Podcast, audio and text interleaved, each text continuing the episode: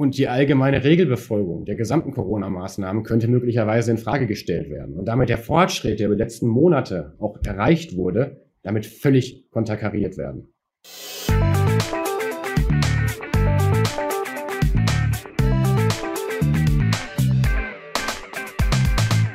Willkommen, meine Damen und Herren, zu einer weiteren Folge des Ruhrpott.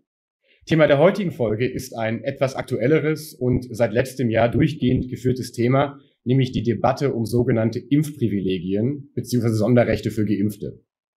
Worum geht es dabei? Was hat es damit auf sich?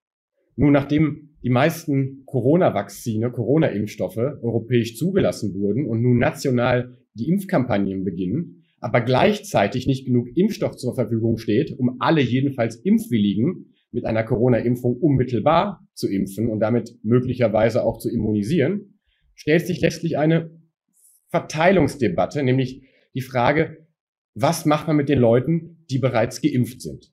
Dürfen die Freiheitsbeschränkungen gegenüber diesen noch aufrechterhalten werden? Und ist das gerecht? Entspricht das etwa gleichheitsrechtlichen Aspekten? Und diesen Fragen wollen wir heute ganz grundlegend nachgehen.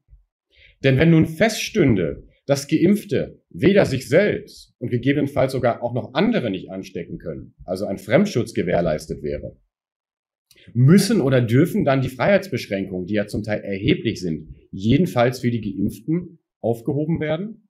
Und wie ist das dann für die Nicht-Geimpften? Hier werden in der politisch-medialen Debatte rechtliche, moralische, wie aber auch solidarische Argumente angeführt. Und wir wollen uns heute dem Thema einmal aus öffentlich-rechtlicher Perspektive widmen. Und die Kernfrage aus öffentlich-rechtlicher Sicht, laut dieser ganzen Privilegiendebatte, kann darf oder muss ein Staat Geimpfte anders behandeln als Nicht-Geimpfte? Und hier ist im Vorfeld der Debatte eins klarzustellen, ob eine Corona-Impfung wirklich nachweislich zu einem Selbst- und oder Fremdschutz führt, das ist bisweilen unklar. Und das muss man sich auch klar machen, dass die Debatte insoweit hypothetischer Natur ist. Aber was ist, wenn Studien in den nächsten Wochen zeigen würden, und das ist nicht unwahrscheinlich, dass Geimpfte vielleicht nicht nur sich selbst, sondern auch noch andere nicht anstecken können. Wie ist dann, wie gesagt, mit den beschränkten Freiheitsgrundrechten zu verfahren? Und hier ist klar, wenn uns soweit eine Immunität in hinreichender Deutlichkeit feststeht, was bisher offen ist, darf der Staat infektionsschutzrechtliche Eingriffe nicht mehr aufrechterhalten, sondern muss diese aufheben, da sie unverhältnismäßig, insbesondere nicht angemessen sind. Und um dies nachzuvollziehen, wollen wir uns einmal ganz grob die dazu nötigen öffentlich-rechtlichen Grundlagen anschauen. Insbesondere das Infektionsschutzgesetz, wie aber auch der wichtige Verhältnismäßigkeitsgrundsatz in diesem Kontext. Vereinfacht gesprochen darf der Staat, um die Ausbreitung besonders gefährlicher Krankheiten zu verhindern, in Grundrechte durch oder aufgrund eines Gesetzes eingreifen. Diese Eingriffe muss er jedoch fortlaufend rechtfertigen. Nach dem Vorbehalt des Gesetzes braucht dabei jede grundrechtsverkürzende Maßnahme eine Ermächtigungsgrundlage und die allermeisten infektionsschutzrechtlichen Ermächtigungsgrundlagen finden sich dabei im Infektionsschutzgesetz, welches letztes Jahr noch novelliert wurde. Zweck dieses Gesetzes ist es, die Ausbreitung von gefährlichen Krankheiten zu verhindern und damit das Recht auf Leben und körperliche Unversehrtheit von Nicht-Infizierten, gerade auch von besonders gefährdeten Personengruppen, zu schützen. Und dies ist insoweit eine Schutzpflichtdimension des Staates aus Artikel 2 Absatz 2 Satz 1 Grundgesetz. Und das muss man sich immer im Hinterkopf behalten, dass der Gesetzeszweck letztlich dazu dient, das Ansteckungsrisiko in den Blick zu nehmen. Wenn diese Maßnahmen nun aber gerade mit Blick auf diesen Gesetzeszweck nicht mehr zu rechtfertigen sind, dann müssen sie aufgehoben werden. Aber verfehlt ist die Debatte insoweit, aber das ist wahrscheinlich nur ein terminologisches Problem, wenn von Privilegien gesprochen wird oder von Sonderrechten. Denn wie wir gesehen haben gerade, geht es eigentlich darum, dass die Grundrechte verschiedene Schutzbereiche, verschiedene Lebensbereiche schützen und Eingriffe in diese der fortlaufenden Rechtfertigung bedürfen. Und hier wird ganz offensichtlich durch die Corona-Schutzmaßnahmen in erheblicher Weise in Grundrechte eingegriffen und entsprechend hoch ist auch der fortlaufende Begründungsaufwand, diese Einschränkungen aufrechtzuerhalten. Und das gilt für Geimpfte wie Nicht-Geimpfte zunächst gleichermaßen. Aber allein diese terminologische Unklarheit beantwortet immer noch nicht die Frage, ob der Staat Geimpfte anders behandeln darf oder sogar muss als Nicht-Geimpfte. Und genau dazu wollen wir uns jetzt einmal, um das nachvollziehen zu können, zunächst die infektionsschutzrechtlichen Grundlagen anschauen. So finden sich gerade in Paragraph 28, 28a Infektionsschutzgesetz Regelungen zum Abstandsgebot im öffentlichen Raum, zur Maskenpflicht und weiterer ganz unterschiedlicher Schutzmaßnahmen. Und in den Paragraphen 30 und 31 finden sich beispielsweise Regelungen zur Quarantäne oder zu Berufsverboten. Und diese greifen natürlich zum Teil in sehr erheblicher Weise in die grundrechtlichen Schutzbereiche, gerade der allgemeinen Handlungsfreiheit nach Artikel 2 Absatz 1 Satz 1 Grundgesetz, in die Freiheit der Person nach Artikel 2 Absatz 2 Satz 2 Grundgesetz, aber auch die Versammlungsfreiheit aus Artikel 8, die Unverlässlichkeit der Wohnung aus Artikel 13, aber auch die Berufsfreiheit aus Artikel 12 wie auch die Eigentumsfreiheit aus Artikel 14 Grundgesetz werden eingeschränkt. Und Sie sehen, das betrifft sehr, sehr viele Grundrechte, allein mit Blick auf diese Maßnahmen. Wer dabei in einem Föderalstaat für den Erlass von Infektionsmaßnahmen zuständig ist, das ist nicht immer einfach festzustellen. Festzuhalten bleibt jedoch, dass nachdem der Bund die konkurrierende Gesetzgebung nach Artikel 74 Absatz 1 Nummer 14 Grundgesetz zum Infektionsschutz an sich gezogen hat und das Infektionsschutzgesetz erlassen hat, treffen darauf basierend nach der Konzeption des Infektionsschutzgesetzes die Länder die entsprechenden Maßnahmen. Wer wiederum in den einzelnen Ländern zuständig ist, richtet sich nach den eigenständigen Zuständigkeitsregelungen der Bundesländer. Und für NRW ist das die Verordnung zu, zur Regelung von Zuständigkeiten nach dem Infektionsschutzgesetz, der ZVO Infektionsschutzgesetz. Und danach sind verschiedene Behörden für verschiedene Maßnahmen zuständig und gerade für die hier relevanten, also die Paragraphen 28, 30 und 31, die Städte und Gemeinden. Darüber hinaus sind die Länder nach Paragraph 32 Infektionsschutzgesetz auch ermächtigt, Rechtsverordnungen zu erlassen, also allgemeingültige Geh- und Verbote aufzustellen. Das zu den Grundlagen des Infektionsschutzrechts. Und wenn man sich nun fragt, inwieweit auf Grundlage dieses Infektionsschutzgesetzes noch Maßnahmen gegenüber Geimpften aufrechterhalten werden dürfen, das schauen wir uns jetzt an. Im Ausgangspunkt ist dabei ganz wichtig festzuhalten, dass alle Freiheitsbeschränkungen, gerade auch gegenüber Geimpften, also letztlich die Maßnahmen gegenüber Geimpften, im Sinne des Verhältnismäßigkeitsgrundsatzes nur dann gerechtfertigt sind, wenn sie zur Erreichung eines legitimen Ziels, eines legitimen Zwecks geeignet, erforderlich und angemessen sind.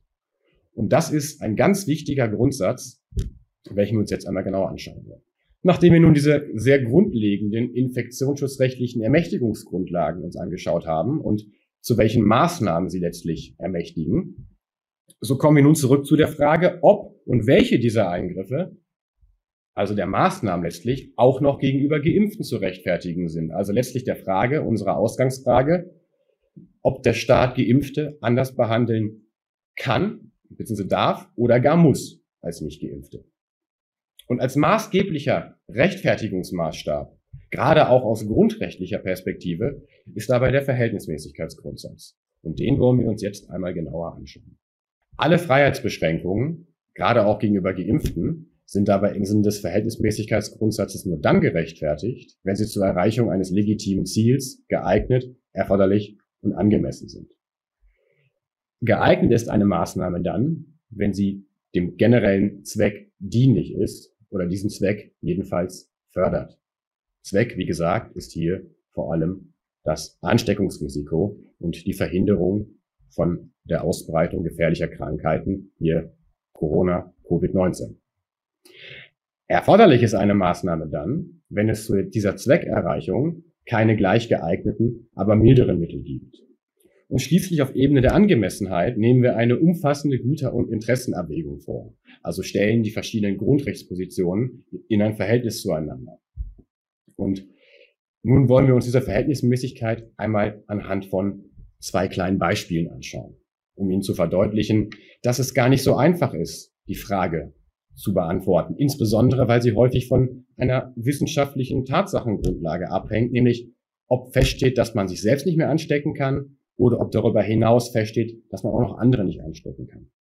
Wenn nun gegenüber Ihnen nach Paragraph 30 Infektionsschutzgesetz eine Quarantäneanordnung erlassen wird, obwohl Sie geimpft und damit immunisiert sind, jedenfalls hypothetisch, also sich selbst und andere nicht anstecken können, wäre dann eine solche Quarantäneanordnung noch verhältnismäßig?